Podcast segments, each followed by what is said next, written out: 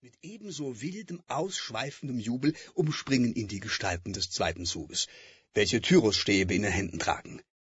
Noch größere Verwunderung ergreift die Ritter und Damen, und gar die Hausfrau weiß sich vor züchtigem Erstaunen nicht zu fassen. Nur der Narr, welcher vor dem Orchester herabspringt, gibt seinen behaglichsten Beifall zu erkennen und macht wollüstige Kapriolen.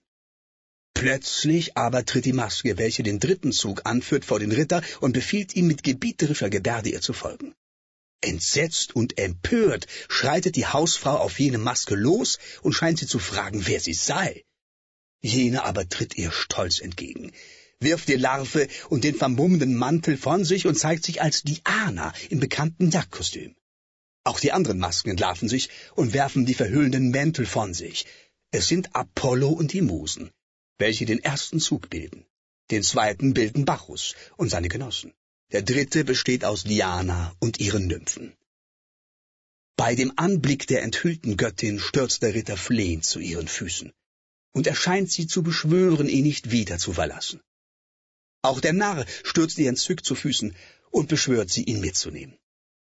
Diana gebietet allgemeine Stille, tanzt ihren göttlich edelsten Tanz und gibt dem Ritter durch Gebärden zu erkennen, dass sie nach dem Venusberge fahre, wo er sie später wiederfinden könne.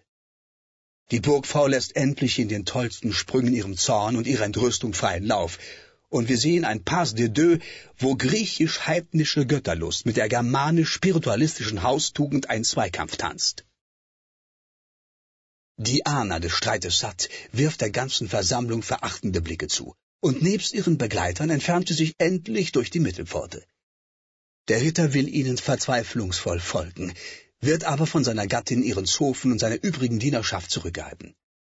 Draußen bachantische Jubelmusik, im Saale aber dreht sich wieder der unterbrochene, steife Fackeltanz.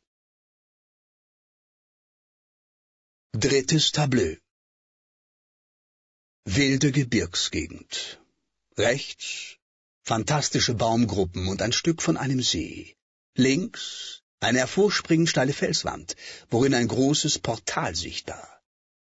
Der Ritter irrt wie ein Wahnsinniger umher. Er scheint Himmel und Erde, die ganze Natur zu beschwören, ihm seine Geliebte wiederzugeben.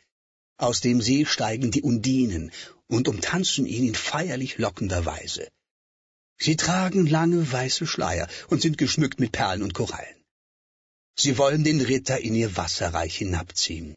Aber aus dem Laub der Bäume springen die Luftgeister, die Sylphen herab, welche ihn zurückhalten, mit heiterer, ja ausgelassener Lust. Die Undinen entweichen und stürzen sich wieder in den See.